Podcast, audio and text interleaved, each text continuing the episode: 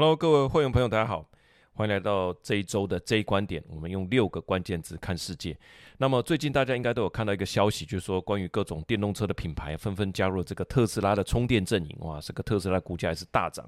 那最近大涨又有另外一个原因是说它的出货量，呃，在最近的这一个季度呢也是飙升哈。这样，那我们回到这个充电这件事情，就是说你开着特斯拉以外的车子也可以去特斯拉的充电站充电哈。这就是上一波这个大涨的这个消息。那最早。呃，是福特加入，后来有通用汽车，这些都是百年的底特律大车厂。再来就是一个比较晚进的新创，叫做 Rivian，R I V I A N，它是做这种车子，是让你开去山上、开去海边的这种呃 SUV 的这车子。那最简单的一句核心就是说，它解决了电动车车主的里程焦虑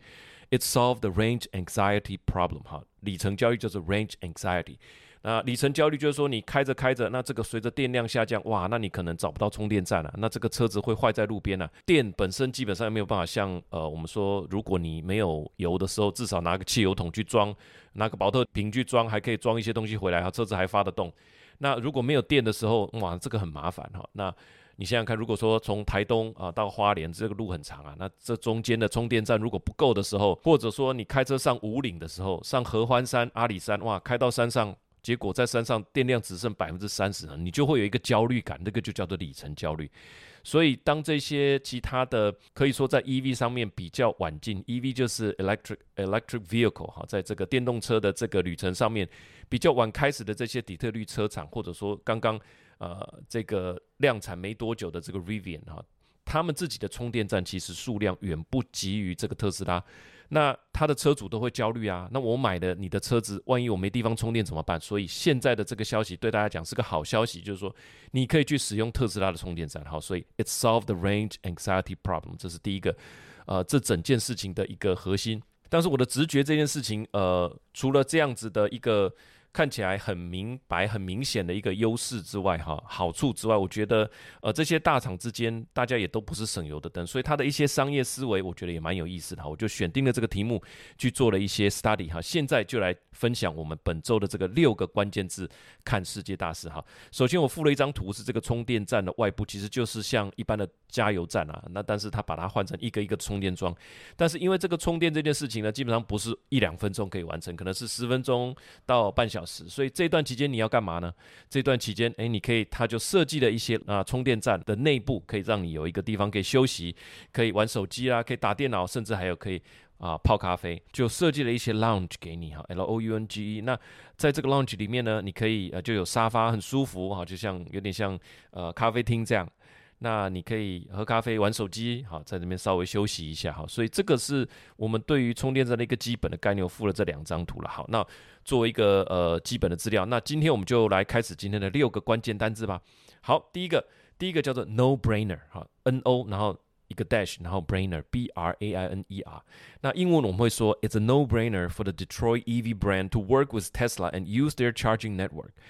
那这个 no brainer 可不是说这个人很无脑哈，绝对不是这个意思。他是这件事情是想想当然尔，都想都不用想就可以答应的一件事情。选这个品牌那就是 no brainer 啊，就是不用想，我就直接我唯一指定啊，想都不用想，那个就叫做 no brainer。那这个意思是说，各家厂牌在跟特斯拉合作的运用他们的充电桩这件事情，对于各车厂来讲，当然是想当然的一件好事啊。好，我们向某人提议说，哎，这样做好不好？他说：“当然好啊，啊，那个就叫做 no brainer，it's a no brainer。那我们说 no brainer 哈，不是 no brainer，是 brainer 哈，no brainer，这个是无需用脑的事情，很容易的是不用费脑筋的事情哈，无需动脑，that's a no brainer。那件事情不用多加思考，就是这样了哈，那是无需动脑。那为什么对这些车厂来讲是当然好的一件事？有两个层面的思考。首先呢，这些车厂手上都有很不错的电动车的产品。福特有两台，一台叫做 F150 Lightning 和 F150 闪电，另外一台叫做 Mustang Mach 一，哈，它就是以前的这个野马车，哈，野马，那它把它改成电动车。那 GM 呢有这个 Hummer，Hummer 就是悍马。那如果你把这个车厂啊想象成这个电影公司，哈，那这些车型就像是非常棒的这个 IP，它有非常多的支持者，始终的支持者。我们常说这个漫威宇宙啊，里面每一个都是很棒的 IP，比方说钢铁人呐。啊，比方说雷神索尔啊，美国队长啊，哈，其实这些都是很棒的 IP。那它各有非常多的支持者。那这些支持者不是说，哎，我看这台喜欢，这个是有历史、有传统的，它有一种情感的连接哈。那这也需要多年的这种经营跟累积哈。那在消费者的评比上，这些电动车刚刚所提到的这几台，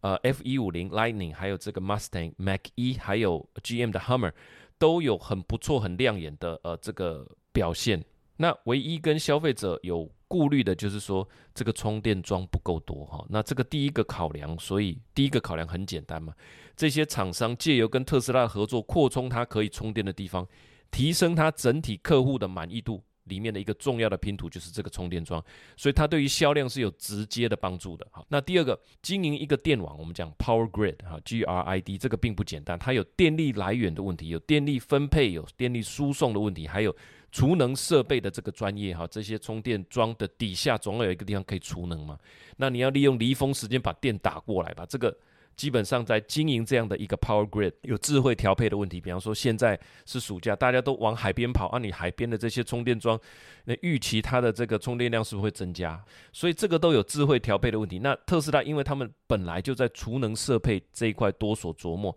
那他们也很从早期就开始经营这一批这充电站开始，所以从地点的选择啦、周边环境的配合啦，已经。累积不少 know how 了，我我想这一块对于其他的车厂来讲是一门呃新的学问，所以他们宁可专注于造车工艺这件事情。所以整个充电桩、充电网络怎么经营、怎么选址、怎么配送电力啊这一块那就没关系。那这个特斯拉做的很好，我们能够用它的那就用它的，我们来专注造车啊。这个是包含福特或通用的他们的 CEO 都是这样说的，专注在造车工艺这件事情。所以基于这两个考量点。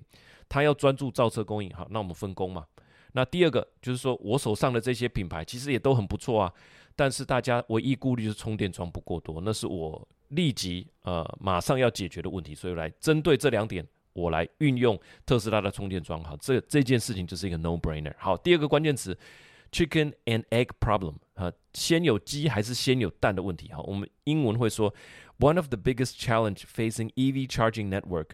Is the so-called chicken and egg problem 哈，先有鸡还是先有蛋的问题。所有的车厂都是将本求利嘛。当它的销量还没有起来的时候，你花大钱去盖这个充电桩，你能保障回收吗？如果充电桩反过来讲，如果充电桩都不够，那谁要买你们牌子的车子？这个就是先有鸡还是先有蛋的问题。很多的科技产品都有这个问题。如果没有基本的这个 install base 哈，如果没有很多人买你家的手机，那呃，请问你的这个销量你怎么拉升？你你的这些元件呃零件的成本怎么降得下来呢？那怎么样有人为了你的产品来开发软体呢？所以你的销量不够，你的价格就高，也没有人会为你这个产品开发软体。那你的产品基本上就会很贵，然后又很不好用，所以它变成一个恶性循环。那充电桩这件事情要跟电动车的普及率啊一起看，就是说如果电动车不够多，那充电桩会面临使用率过低、投资无法回收的问题。那反过来讲，呃，充电桩不够，那以台湾来讲，开车环岛你。一趟还要心胆战心惊哈，就是说还没到充电站就没电，那还是买油车就好，你的销量，电动车的销量也就提高不了。所以这种先要有 A 才能有 B，但是 B 的存在又要有 A 的，这就是典型的先有鸡还是先有蛋的问题。那回到 EV 市场。在大家还没有加入特斯拉这个充电网之前，所面临到的就是这个先有鸡或先有蛋的问题。我想买这个 Rivian 的电动皮卡，那往这个山上或海边跑哦，我开玩笑，山上海边那个充电桩就更少，那还是先不要买好了。那这一间新创公司来讲，如果大家不买他的车，他赚不到钱。请问他要怎么样有钱去投资这个充电桩呢？大家就算解决了生产的难题，你这个销量还是没有办法爆发性的成长。所以和特斯拉的充电体系合作，就跨越了这个先有鸡和先有蛋的问题，直接一次先有鸡了。那你就专心去造车，专心去卖车，消费者专心。来买车，喜欢你这个车型，喜欢你的诉求，就买它就好了。因为充电站已经有人做了，而且做得很好。第二点，它跨越了这个 chicken and egg 的 problem，哈，它 solve the chicken and egg problem for the charging network。好，第三点，第三点的这个关键词叫做 Trojan horse strategy，T R O J A N，Trojan 就是特洛伊的，哈，特洛伊的什么呢？木马，Trojan horse 就是特洛伊木马的这个。呃，策略哈，那这些非特斯拉的车厂都是百年车厂啊。那开玩笑，以前的车厂那是应该是好几十间呢，甚至有上百间也不为过。最后能够生存下来都不是省油的灯，除了福特之外，GM 那中间不晓得有过多少的车厂，又倒掉多少的车厂。那能够在激烈的商业战争中存活下来，绝对啊，他们任何的举动也毕竟必定经过多重的考量，绝对不是说，哎，我要单单纯哈，像刚刚所说的，只是一个 no brainer，我要来用你的 network，绝对不只是这样哈，应该是说有这个一石三鸟的这种策略在里面。那里面这这一段话就是这个福特的 CEO 所说的哈，那。当然，他没有提出叫做 Trojan 哈 Trojan Horse 这么这么呃具体这么明白了哈，但是它事实上就是一个特洛伊木马的策略。他是怎么说的呢？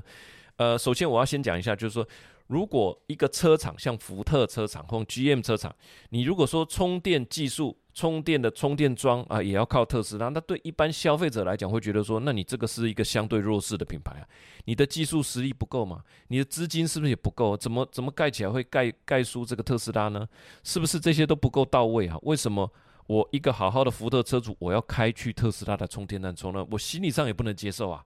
好，好像说家乐福缺货，然后跟他的客人说，哎，麻烦你。呃，去这个好事多买东西一样，坦白说，我我不是那么舒服了。但福特的 CEO 他不是这样想哈，他有具体很明白的讲，他是说，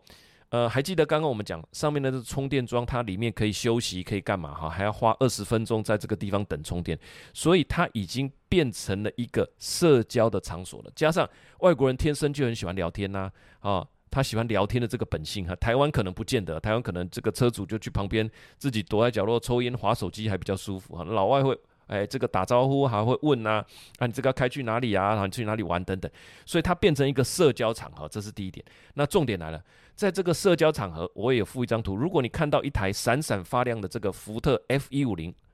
Lightning，那里面有小孩，然后有里面有摆很多东西，哎，你会不会想要问他？哎，你们是不是要去 camping 啊？还是你们等一下要去哪里玩哈？那会不会去谈攀谈一下？这个时候会问东问西的，有没有？那想要多了解一下，bingo，这个就是福特 CEO 所打的主意，就是商业上我们所说的特洛伊木马的策略。当你看得到。可能也摸得到了哈，如果车主愿意让你摸的话，这一台呃 F 一五零的这个闪电，那实用上呃它到底好不好用啦？它的马力怎么样啦？那开去哪里？你们要开去哪里？哦，登山的话，它开起来诶舒适度怎么样啊？诶，这个时候是不是等于所有福特的车主在免费帮这台车行销，而且是开到特斯拉的大本营啊？你今天可能是拥有一台呃这个特斯拉的 Model Y，哎，那那个还不是它是 SUV，不是皮卡，那你可能想要拥有一台皮卡吧？那你就会趁机来问这个车主，在充电的二十分钟，你们随便聊啊，好，而且也不用担心聊太久尴尬，二十分钟后他就要走了，所以我认为那个场合是非常合适来来做呃行销，来做这种呃你说社交啦交朋友，这个就是福特的 CEO 心里所想的，而且他嘴巴也讲出来了，那个就是免费的广告，那。把自己的车开到对方的阵营，好像说，诶，蓝营的候选人开到绿营的票仓，用产品的实力去拉票。就算你不喜欢皮卡，你有可能因为啊这个所谓的 Halo Effect 光晕效应，那我这台诶 Model Y 我开一阵子了，我想换另外一台也是这个 SUV，我会不会也来考虑 F 啊这个 Ford 的车款 Mustang Mach E？诶，有可能啊。好，所以看到上面这几张图，就是说这个。呃，这样的场合是其他品牌到特斯拉的阵营去提升它在这个族群里面新战略的一个机会，所以才会叫做 Trojan Horse Strategy。那英文我们会说哈，It's a very clever way for Ford to tap into Tesla's existing customer base and infrastructure without having to build everything from scratch. It is like a Trojan horse strategy。好，那第四个关键，刚刚讲的这个竞品的想法，就是呃，福特啦，或者是 GM 啊，他们可能的想法是这样。那我们来看一下特斯拉为什么它敢开放？好，那。从这边的角度来思考，对于特斯拉来说，它开放这个充电站的动机又是什么？好，这个关键词就叫做 proprietary technology。proprietary 就是独到的、专属的 proprietary technology，P R O P R I E T A R Y，proprietary technology。那在不久前哈，在缺料的时候，我记得特斯拉的出货量还创新高，就是说各种晶片有些被卡在海上，塞船塞港没关系。他有什么晶片就用什么晶片。马斯克在记者会里面就提到，其实特斯拉是一间软体公司，他们的韧体都是自己写的。所以如果 A 缺料了，缺 A 的这个料了，我用 B，那我就针对 B 来写一个任题，我一样可以组出一台特斯拉，我一样可以出货。所以你也开 Model Y，我也开 Model Y，但是我们两个可能不同批次，我们里面用的零件可能很多都不一样。所以这个是特斯拉的软体能力，我们可以这样理解，特斯拉它是一间软体公司，能够设计出很多最佳效能的软体，里面的关键词就是这个 proprietary system。这个跟开源哈这个系统是不一样意思的。开源是说啊，这个基本上你本质就是从呃这个公开的东西里面去取得。的那特斯拉这个开放充电站给你用，甚至它可以授权自动驾驶的技术给你，授权 FSD 的专利权给你使用，但是它的核心好叫做 kernel 是完全自己拥有的。每一家就像每一家电脑厂，你可以安装微软的软体啊，我可以给你用啊，但是只有微软不是只有微软的这个 Surface 啊 laptop 才能用，大家都可以用，华硕的也可以，微星也可以，这个算是某种程度的开放，但是微软的这个软体是。只有微软才能修改它，它的核心是只有微软才有这个 key 可以打开，但是光是授权费就赚不完了哈，微软就赚不完了。所以特斯拉它是一个软体的公司，车子是这个载体，它有一天它也能够朝向开放自驾技术、开放电池管理技术、开放呃这个电力呃系统的这个管理技术开放给其他厂商，哇，它光这授权金就做不完了。那目前来讲，最好的体验永远是来自自家软体的配合，是什么意思呢？特斯拉的车子开去它的充电站，我相信它的充电效率一定是特斯拉的配特斯拉的充电，呃，这个充电桩、特斯拉的电池跟它的软体配起来绝对是最好的。为什么呢？因为其实充电它本身不是说啊接上去啊就充电就这么简单，它是一个化学变化，电流的强度、电池的温度这两者，像刚刚有说这个很有关系。那特斯拉有一个技术哈，其他家也有了哈。就是说，在这个充电之前呢，有一个技术叫做 preconditioning，说先把电池调到最适合充电的。假设现在很冷，那我先把电池预热起来；假设现在很热，我先把电池降温下来，让电池处于最佳的充电状态。那特斯拉的技术叫做 on route battery warm up，就是说你设定导航我要去充电了，对不对？它就开始根据这个时间，根据路途来调整电池。温度达到最佳的充电状态，那到了充电站之后呢，也不是直接接上去，这个电池跟充电站之间会有机器的对谈，针对你现在电池的温度，针对你现在电池的呃老化的程度，电池是什么样的成分，适合多少的电量，适合充到多少的电量，用多少的呃电流量来充它，是一开始先拉高，后面怎么样的降低，好，这完全是。一特一一个很物理化学的 know how 在这个里面，所以这个最佳的状态哈，这个还是属于特斯拉的。怎么样充电，呃，才是对电池寿命有最佳的这个维护，然后能够在充电的效率跟维护电池寿命之间取得一个最佳的平衡，这个绝对是特斯拉的 proprietary technology 哈。所以我相信这个反过来讲，可能成为特斯拉的呃木马呃策略，就是说，你看同样一两台车开过来。可能特斯拉的更快充完啊，可能二十五分钟充完，我要充三十分钟、三十五分钟，不一定。就是它本身是有技术的优势的，这个对特斯拉来讲，我刚好也让其他车厂来人来看看我的技术优势到哪里。好，所以双方都有这个互相较劲的这个意味。好，那我们看第五个关键词哈，叫做 Total Cost of Ownership，呃，简称叫 TCO，就是整体的拥有成本，包含至少三块：采购、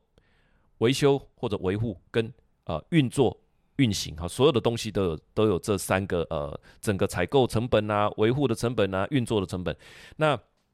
呃，具体来说就是呃，北美的这个充电桩，假设啊，现在全部几乎就是一统天下了，就是用特斯拉这个标准。那对于消费者来讲，他的购买决策就变得更简单了。那我们以一个实际的电动车的拥有成本来看哈。呃，F 一五零 Lightning 来讲，大概在六万美金哈。那油车版的是五万美金，这个一个是一百呃六三十八一百八十万，一个是一百五十万，相差了一万美金。但是呢，加电来开车，就是你充电来开车是比较便宜的哈，一年可能可以省三千美金。那刚刚讲一万嘛，那现在是省三千嘛，所以刚刚中间那个差额大概。三年哈到五年之间就可以打平了，再加上它的维修成本是少很多，因为它的零件少很多。那本身车子呃的发热程度也跟油车不能比，因为油车基本上里面就是一个内燃机嘛，所以很多的管路啦、油路啦、电路基本上都会有呃老化的情形。那就是说，电池在超过持有超过五年以上，就可以享受到电车所带来的这种呃省钱的优势。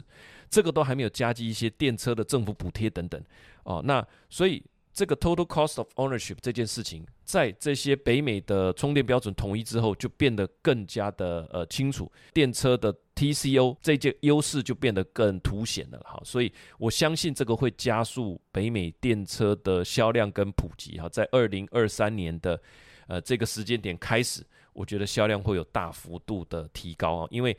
呃本来的这些顾虑的因素叫做 range anxiety 就被移除掉了嘛。那呃，接下来就是看电动车的 total cost of ownership。刚刚说在三到五年内啊，就可以比一个油车更加的便宜。那你要不要？因为一台车可以开很久啊。哈，那另外一个站在国家竞争者的角度，北美的电动车的市场啦、技术啦、规模也都会因为这个事情而大幅的扩充跟提升。如果你从美中对垒的角度来看，这个无疑对美国的市场是大大的加分哈。最后一点，我想，呃，里面虽然说各有盘算哈。但是，呃，这个看起来就是毫无疑问的一个呃三赢，就是说特斯拉也赢嘛，哈，它可以展现它的技术实力。你看我就是这么强，所以大家才会靠着我嘛。第二个，传统车厂，诶，解决了里程焦虑，让大家本来就很喜欢那台车的，呃，比方说这个刚刚所讲的几个车款哈，更容易去下手。购买第三个是美国政府也赢啊，因为它美中对垒哈，在在电动车这个市场，我们绝对不能输中国啊，这个是美国立场是这样，所以三方都赢。那里面的关键就是在这个 total cost of ownership，在一一律拿掉之后，这个就更加的凸显哈。第六个关键词叫做 network effect 哈，这个是回到我们刚刚所讲的。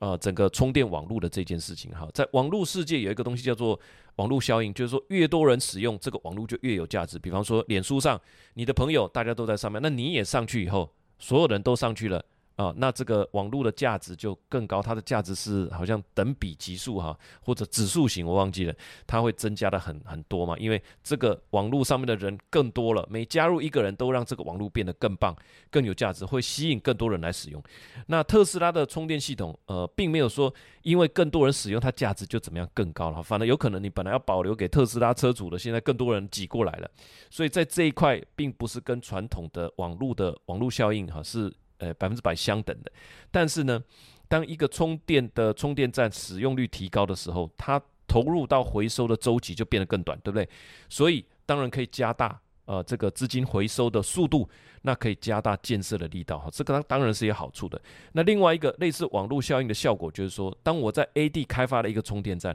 我这个呃临近的充电站，我要再增加一个节点。呃，事实上它的成本就是很低嘛，啊，因为我已经有同一组，好像说自来水管已经有到这边了，我多加一个水龙头，其实呃影响不大嘛。那这个是另外一种形式的网络效应，一旦主网络建立起来，在新增加新的节点的成本就是会降低，所以这个电力网络对特斯拉来讲也可以成为一个呃产生营收很主要的一个呃事业部门。好，那就是说，在讲这个网络网络的效应加速，这就形成一个飞轮效应了。你投入的钱很快就回收，那我就赶快再盖下一个，那基本上也没有人可以跟他竞争了。呃，除了这些车厂自己盖电厂之外，其实有其他 third party 的这些呃。充电站，哈，这些基本上你就没有办法再跟它竞争了啦，好，因为它有这个网络效应。好，最后我的一点想法就是说，呃，特斯拉最近，哈，最近是因为不久前降价时的这个出货量增加，我们可以说特斯拉它本身是有宏愿的，它是希望加速人类朝向洁净能源迈进的这个脚步，但是它同时也对于所有的竞争者的这个价格是非常的敏感，哈，刚刚所说的这个福特的 Mustang Mac 一就是他们 Model Y 捉对厮杀的这个对手。结果他一降价，虽然还是比对手高，但是害价害这个对手都有点卖不出去，所以我我觉得蛮钦佩他的是说，他有这样的宏愿，他也有他的整体 master plan 哈，但是商战打起来又很精准，又毫不手软，然后技术上又是大幅领先，所以这么多虽然这么多年来，其实每隔几个月就会有人看衰特斯拉，但是我们。认为它兼顾长期的这个 master plan，又能够在商战上面的细节做得这么到位啊，真的是很不简单了哈。那这六个关键词，我们很快的来看一下哈。第一个当然就是 no brainer，对不对？大家觉得诶，跟他们配合，跟他们合作是一个 no brainer，那无需动脑筋的事情。第二个叫做 chicken and egg problem，它协助这些车厂跨越了先有鸡跟先有蛋的问题。第三个，但是对于双方来讲，其实都有一个。呃，特洛伊木马的策略在里面，Trojan Horse Strategy 啊。第四个，特斯拉不怕哈，它有这个 proprietary technology 独有的技术啊。第五个，Total Cost of Ownership 在这个统一标准充电标准统一天下之后呢，消费者只要考量一件事情，整体的拥有呃成本。第六个 network effect，特斯拉的这个充电网络还有可能成为它很重要的一个营收的来源呢，就是因为这个网络效应。好。以上就是我们整理的这个六个关键词哈，跟大家一起来看这个世界大事。下一篇我们要来聊聊实验室制作出来的肉，叫做 lab grown meat，好，不是 plant based meat 啊，那个是有点像台湾的素鸡啦、素鸭，那就是其实都是豆类，那台湾已经吃很多了。那现在我们下一次要聊的是这个从实验室啊长出来的啊这个肉。那这是下一个重要的风潮啊！哈，那不知道你愿不愿意吃？我们就下周我们再来一起探讨。好，那我们就呃今天的节目就到这边，谢谢所有会员朋友的支持，咱们下个礼拜见，拜拜。